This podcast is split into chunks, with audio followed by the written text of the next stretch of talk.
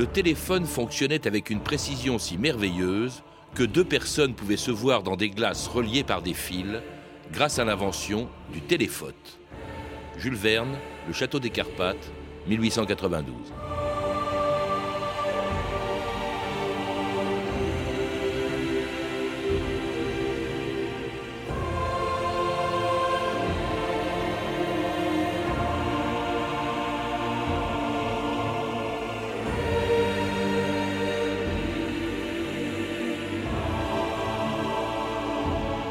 2000 ans d'histoire.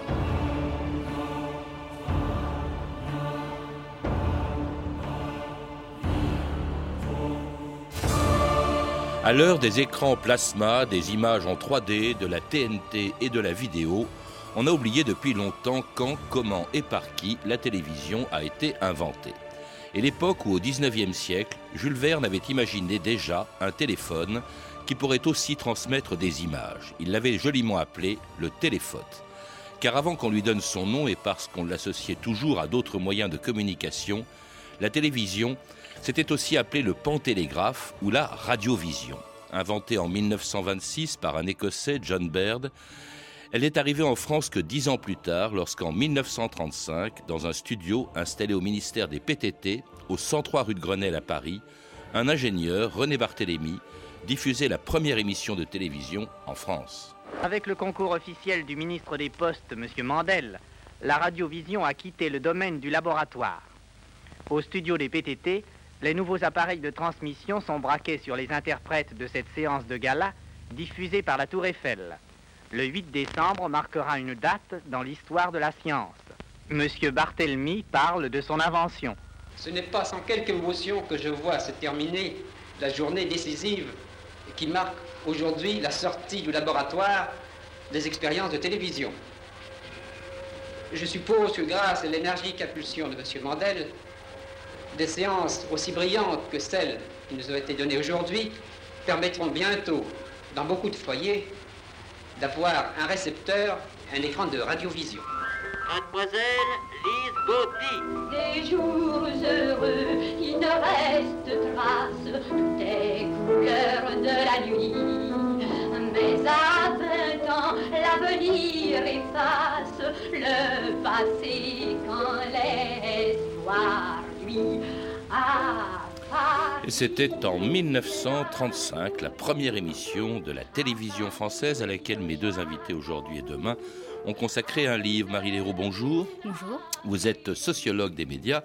Et vous, François Tron, vous êtes, bonjour, vous êtes directeur des antennes de la RTBF, après avoir travaillé à Radio France, chez nous, et puis à la direction des programmes de France 2. Alors, votre livre, La télévision pour les nuls, euh, édité chez First, c'est la télé d'aujourd'hui, c'est aussi celle d'hier, et on y apprend beaucoup de choses, car si aujourd'hui, en France, tout le monde, ou presque, a un poste de télévision chez lui, et le regarde en moyenne, j'ai été sidéré en apprenant les chiffres, plus de 3 heures par jour, personne n'en connaît les débuts euh, et les pionniers qui l'ont inventé et pour cause. Euh, quand euh, ceux, enfin ceux qui pouvaient entendre cette première émission de télévision que l'on vient d'entendre à l'instant, eh ben, ils n'étaient pas nombreux. Il y avait à peine 100 postes, Marie Léraud. Exactement. Il faut savoir que la télévision a mis du temps à arriver dans les foyers. en 1939, juste avant la Seconde Guerre mondiale, il n'y avait qu'une quelques centaines de, de, postes de télévision dans les foyers. Et, et c'est vrai que cette première émission qui prenait lieu au ministère des PTT rue de Grenelle était une grande innovation qui avait trouvé son origine, alors comme vous l'avez dit, dès le 19e siècle, comme toutes les grandes innovations du, du 20e, avec le bélinographe, le pantélégraphe, etc., jusqu'à euh, cette invention de, de Baird. À quoi ressemblait un poste de télévision? Je suppose que ça a beaucoup, beaucoup de rapport avec un écran plat aujourd'hui. Non, ça, effectivement, on n'était pas dans la miniaturisation, ou en tous les cas, on était dans la miniaturisation de, de l'écran, euh, puisque, en fait, c'était un gros meuble. Euh, qui ressemblait à une radio. Voilà, qui ressemblait à une radio, un immense meuble pâté Marconi, en général avec un, un bois précieux, et euh, le poste de télévision, en réalité, était une petite loupe euh, qui devait faire à peu près 10 cm de diamètre. Donc, euh, il fallait s'approcher de près pour regarder la télévision.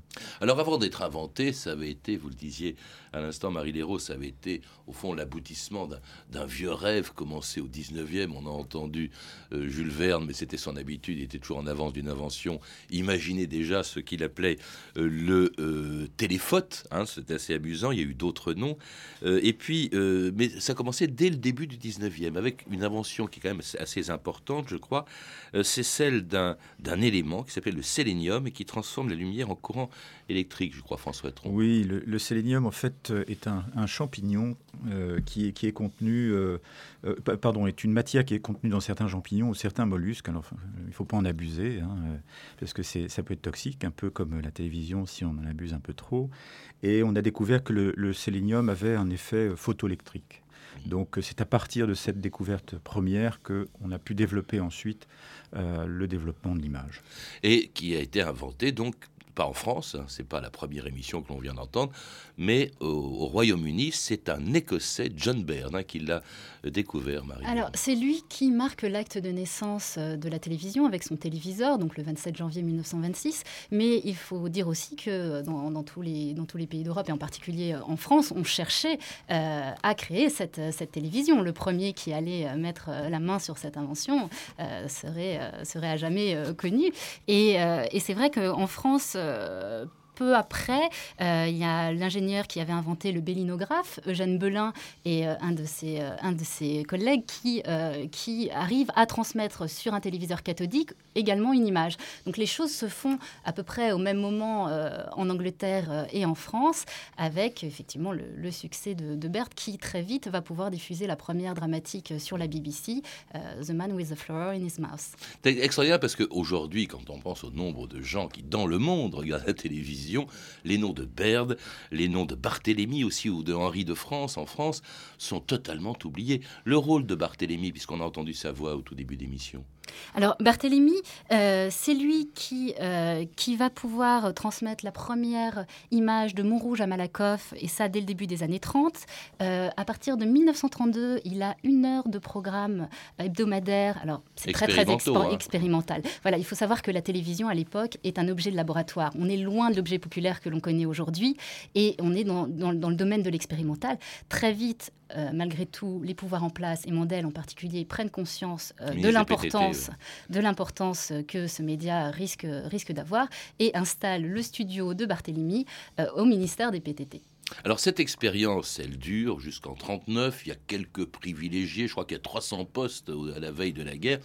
Elle s'arrête euh, pour cause de guerre euh, et également faute de téléspectateurs. Mais les recherches sur la télévision se poursuivent quand même pendant l'occupation. À Lyon, où voilà 46 ans naquit le cinématographe, la télévision n'est aujourd'hui à la vie industrielle et commerciale en France. La télévision, ou transmission instantanée à distance des images d'animés ou immobiles, s'opère au moyen d'une décomposition de l'image en un certain nombre d'éléments simples ou points d'image. En présence du commandant Duvivier, directeur général de la radiodiffusion, a eu lieu une présentation des progrès accomplis grâce aux travaux de l'ingénieur Henri de France.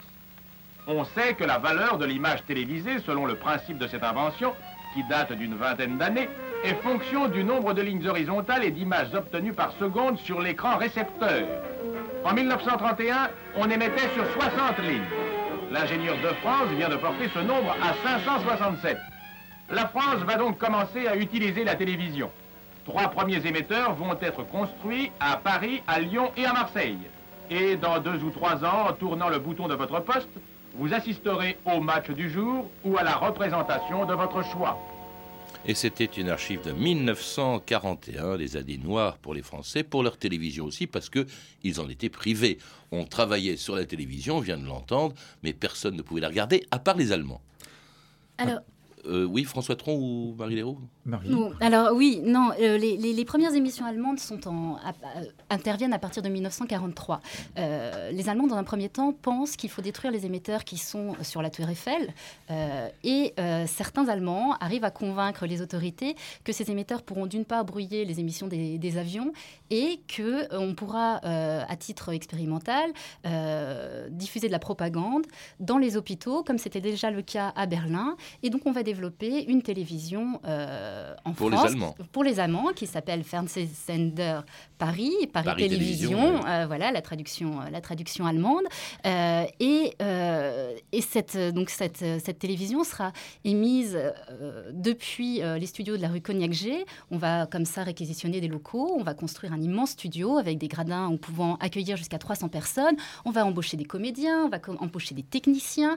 Et la télévision, qui avait marqué un temps d'arrêt en 1939 en France, comme en Angleterre d'ailleurs, euh, va pouvoir comme ça euh, avancer. euh, des, choses vont être testées. Il va y avoir des dramatiques, il va y avoir des, pièces de théâtre filmées. Et la télévision, alors pour un public très, très réduit, les, Allemands qui se trouvent dans les hôpitaux et quelques privilégiés en France qui ont, qui ont la télévision vont pouvoir regarder ces programmes. Et alors, à partir d'un studio qui a été découvert, inauguré par les Allemands, alors qui est aujourd'hui, enfin, il ne l'est plus aujourd'hui, mais enfin, il l'a été pendant longtemps, associé pendant des années à la télévision française. C'était le studio de la rue Cognac-Jet. Ce sont les Allemands qui l'ont, qui l'ont mis au point. Oui, absolument. Et en fait, les Français cherchaient déjà des studios plus grands. Et euh, on a réuni un certain nombre de locaux euh, à Cognac-Jet. Et historiquement, c'est là qu'est né vous, le à vous Cognac-Jet, pratiquement. Euh, et, et effectivement, pour une télévision qui était destinée aux, aux blessés allemands. Et je, je- je crois me souvenir que les programmes qui étaient d'assez courte durée commençaient euh, par Lily Marlène et finissaient par le Petit Pont d'Avignon. Oui, c'était des problèmes de distraction. C'était pas tellement des programmes euh, politiques qu'on voyait sur cette télévision allemande, qui devient française, avec d'ailleurs un matériel allemand. La France récupère la rue Cognac-Jet, et puis on commence à redécouvrir la télévision. Il y a quelqu'un qui s'occupe beaucoup d'ailleurs du développement de la télévision après la guerre. C'est le commissaire au plan, c'est Jean Monnet. Il y a tout un plan qui a été fait pour développer le nombre des récepteurs et des émetteurs aussi. Le but était d'insuffler une forme de dynamisme, comme pour tout le- tous les plans qui sont mis, euh, qui sont mis en place à l'époque. Et euh, il est vrai qu'on va, qu'on va donner les moyens à la télévision de se développer. Malgré tout, les choses vont se faire euh, assez lentement, comme, euh, comme on, on va pouvoir le voir. Alors, c'était les programmes de la RTF, Radiodiffusion Télévision Française, parce que les deux étaient associés. Et il faut quand même le rappeler aussi, euh, surtout à cette antenne, c'est que à l'époque, la radio, la radio, c'était infiniment plus important que la télé. La télé, c'était rien du tout. C'était une poignée de personnes qui y travaillaient, écoutées par une poignée de téléspectateurs. Alors oui, euh, jusqu'en 49, c'est la radiodiffusion euh, française. Et puis en 49, on passe à la radiodiffusion télévision française euh, pour intégrer justement la télévision euh, à, cette, euh, à cette entité du, du- du service public. À titre, à titre indicatif, je crois qu'il y avait en 1939 5 millions de postes de radio. Euh, il devait y avoir une centaine ou 150 postes de télévision. Donc euh, on voit bien que... Vous donnez des chiffres, je crois que c'est 3000 en En 1950. 50, oui. On est à peu plus de Bon, 3000, ça, ça a vite monté, 4000. mais on est qu'à 3000 on est qu'à 3000 postes à ce moment-là. Alors, autant dire qu'il n'y avait pas grand monde pour écouter le premier journal télévisé de Pierre Sabat, qu'on écoute ici, rappeler ses souvenirs à la radio en 1987. Tout le monde sait que le journal télévisé a commencé partout dans le monde le 29 juin 1949. Pourquoi? C'était le départ du Tour de France. Et je me suis dit, mais il faut, il faut que tu aies quelque chose qui les fidélise. Mais j'ai dit le Tour de France. Aujourd'hui, demain, tous les jours. Et puis, euh, j'ai dit ça, ça sera le premier, le premier journal. Mesdames, Mesdemoiselles, Messieurs, en vous souhaitant une bonne journée, je vous rappelle que dans quelques instants, vous pourrez voir la seconde édition de notre journal télévisé, Un Ciné Magazine et Télé Paris. Spectateurs de la télévision, ici la télévision française au Parc des Princes, où nous vous télévisons pour la première fois en France un reportage en direct. Nous attendons d'ici environ trois quarts d'heure l'arrivée du Tour de France. Oui, la télévision transformera votre vie. Ici Colombe, à vous Cognac-G.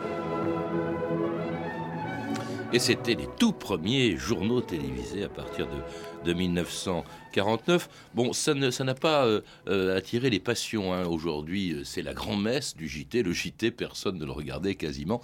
Et sinon, pour entendre, je crois que c'était le premier reportage, Marie Léraud, le Tour de France. Oui, on a cherché euh, On fait du direct, un rendez-vous, un rendez-vous très populaire. La télévision des premiers temps est une télévision des directs, que ce soit le couronnement d'Élisabeth II, que ce soit le Tour de France. On, on fonctionne sur le direct. Du reste, on ne sait pas enregistrer des images. Donc, on fonctionne sur le direct, sur l'événementiel. On, on- on applique ce qui marchait pour la radio, c'est-à-dire qu'on essaie de, de faire avec ce qu'on connaît déjà et d'appliquer aux médias télévision. D'ailleurs, souvent, les, les journalistes du JT venaient de la radio ou travaillaient les deux en même temps. Jacques Salbert, qu'on a entendu, par exemple, était issu de la radio. Et il y avait même, d'ailleurs, il n'y avait pas de clivage entre journalistes sportifs et journalistes présentateurs des, des JT. Jacques Salbert était, a été correspondant euh, à Washington, présentait le journal, présentait les sports. Claude Darget présentait aussi les sports. Euh, Raymond Marcillac présentait le journal télévisé et en même temps faisait les sports. Cette euh, séparation entre sport et information, je dirais entre sérieux et moins sérieux, n'existait pas à l'époque et pourtant c'était des sacrés journalistes. Il faut savoir que le journal était complètement bricolé, c'est-à-dire qu'il n'y avait pas, pas une hiérarchie comme actuellement, et puis il n'y avait pas ce présentateur vedette, c'est-à-dire que le, présentateur unique a été inventé bien plus tard, donc les, les- présentateurs se succédaient. Il se trouve que le premier, le pionnier, qui avait alors 30 ans, était, était Pierre Sabag, mais, euh, mais il, a été, euh, il, a, il a été très vite euh, remplacé par d'autres, Jacques Salbert, Michel Droit, etc. Il y a eu aussi, il y avait Pierre Tchernia qui faisait ses débuts à la télévision. Il y avait euh, Georges Decaune aussi. hein. C'était une petite famille, vraiment une poignée hein, de, de présentateurs. Il y avait aussi, peut-être même plus célèbre que euh, Sabag, il y avait les euh, speakerines, les présentatrices. On a entendu la voix, euh, je crois, de, de Jacqueline Joubert. Il y avait Catherine Langet aussi. Langeais. Euh, la, la première speakerine, en fait, euh, elle, est apparue en 1935, au, moment où on a fait les premiers essais de la télévision. Elle s'appelait Suzy Vinclair. Mais bon, elle est, euh, je dirais, restée euh, dans l'histoire comme la première speakerine. Effectivement, il y a eu des concours pour les speakerines. Euh, Jacqueline Joubert, Jacqueline Cora, Catherine Langeais, qui sont des figures euh, assez emblématiques hein, de, voilà, de ces femmes qui, avaient toujours une table, un pot de fleurs et qui faisaient la transition pour annoncer les programmes ou lorsque, malheureusement, aléa du direct, il y avait une coupure d'antenne, immédiatement, elle, euh, voilà, elle suppléait et annonçait Veuillez nous excuser de l'interruption momentanée du programme. Tout cela entre un petit train ou un interlude. Et tout ça pour annoncer des émissions célèbres dont tous ceux qui en ont l'âge se souviennent, à condition, bien entendu, qu'ils aient eu une télévision. Que vous habitiez la banlieue, la campagne ou la ville, Vous qui restez chez vous le soir, vous qui n'aimez pas sortir, vous pouvez recevoir chez vous tous les meilleurs spectacles de Paris, de la France et du monde. sur votre écran de télévision. Ces spectacles, vous les verrez mieux que si vous y étiez, parce que vous serez toujours mieux placé que le spectateur le mieux placé. Grâce à la télévision. grâce à Francis Chandel. Et vous dit gentiment, mon cher spectateur, Merci de votre sympathie et que le meilleur gagne. merci Gilles Margaritis est heureux de vous accueillir dans son cirque et vous souhaite une agréable piste aux étoiles. Eh bien, je considère mon enquête comme terminée. Le meurtrier est l'un de vous trois et je sais lequel ou laquelle. Et vous, savez-vous qui a tué? Pierre Lazareff, Pierre Desgroupes, Pierre Dumaillet et Igor Barrère vous proposent cinq colonnes à la une. Allons, au dodo. Bonne nuit, les enfants. Bonne nuit, bonne nuit.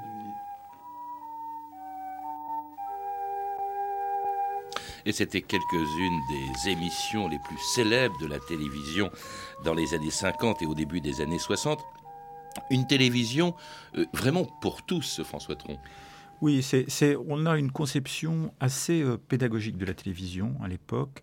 Euh, elle est là pour informer, euh, mais aussi pour, pour cultiver, principalement. Et on voit bien que un certain nombre de programmes qui sont proposés au public ont une vocation, entre guillemets, à la fois pédagogique et culturelle. C'est important, ça fait partie, c'est un peu ce qu'on appelle la télévision de Jules Ferry. Alors c'était aussi, bon, il y a la télévision pour les enfants, Bonne nuit les petits, qui est du début des années 60, et puis aussi c'est la distraction, ce sont les 36 chandelles de euh, Jean Nohain, qui a d'ailleurs survécu à tous les régimes, puisqu'il travaillait beaucoup à la radio pendant l'occupation. Euh, c'était la piste aux étoiles de Gilles Margaritis, et puis euh, je vous ai vu ému presque d'entendre les cinq dernières minutes, qui était une émission interactive. hein. Absolument. On avait inventé la télévision interactive bien avant, euh, bien avant le SMS. Euh, en fait, les. les Il faut rappeler les ce premières- que c'était, c'est-à-dire qu'il y avait une enquête qui était une menée par enquête, Raymond Souplex. Voilà, le commissaire Bourrel. Euh, cette émission était tournée en direct et un panel de téléspectateurs était invité à trouver l'assassin en même temps, ayant accompagné le- l'enquête du commissaire Bourrel.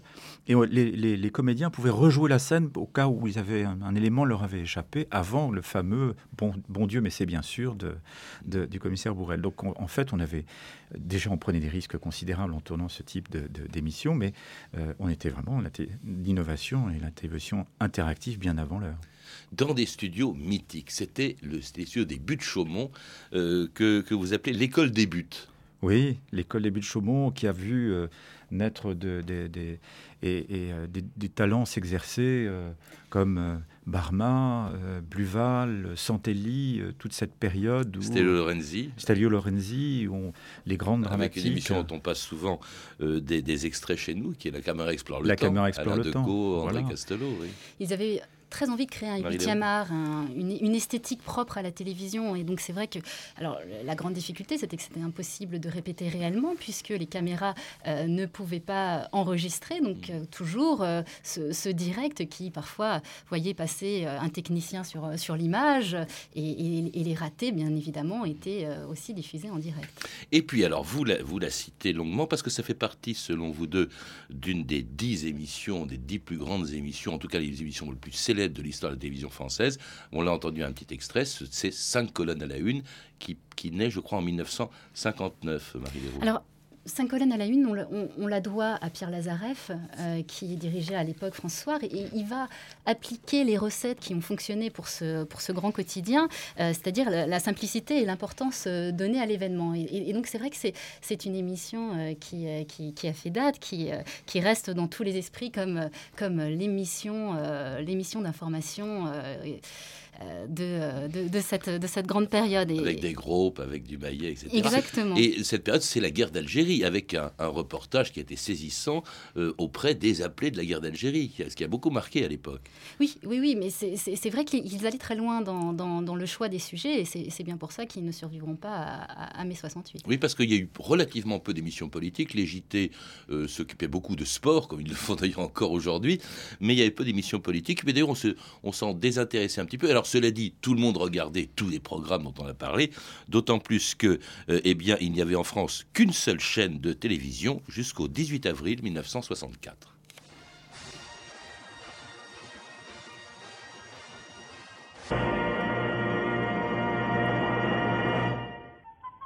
Mesdames, Mesdemoiselles, Messieurs, vous allez assister cet après-midi et ce soir au premier programme diffusé par la seconde chaîne de télévision.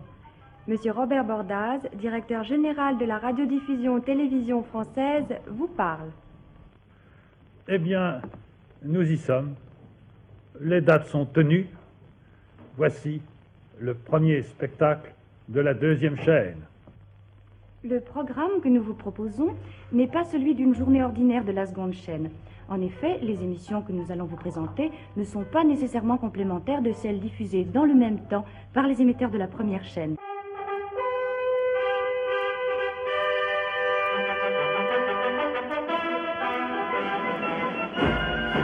Et c'était la naissance de votre chaîne, puisque vous en avez été directeur des programmes sur France 2, justement, Marie Leroux. Enfin, c'était à l'époque, c'est- à l'époque, c'était pas France 2, c'était la deuxième chaîne. Une révolution. Il y en a 300 aujourd'hui de chaînes, mais quand il y en a eu une deuxième, en Ouais. 64, c'était, extraordinaire. extraordinaire, c'est un, un événement d'ailleurs. Mais c'est très hiératique hein, comme présentation. On est loin de cette décontraction qu'on peut trouver aujourd'hui dans la présentation des programmes, cette espèce d'inauguration officielle.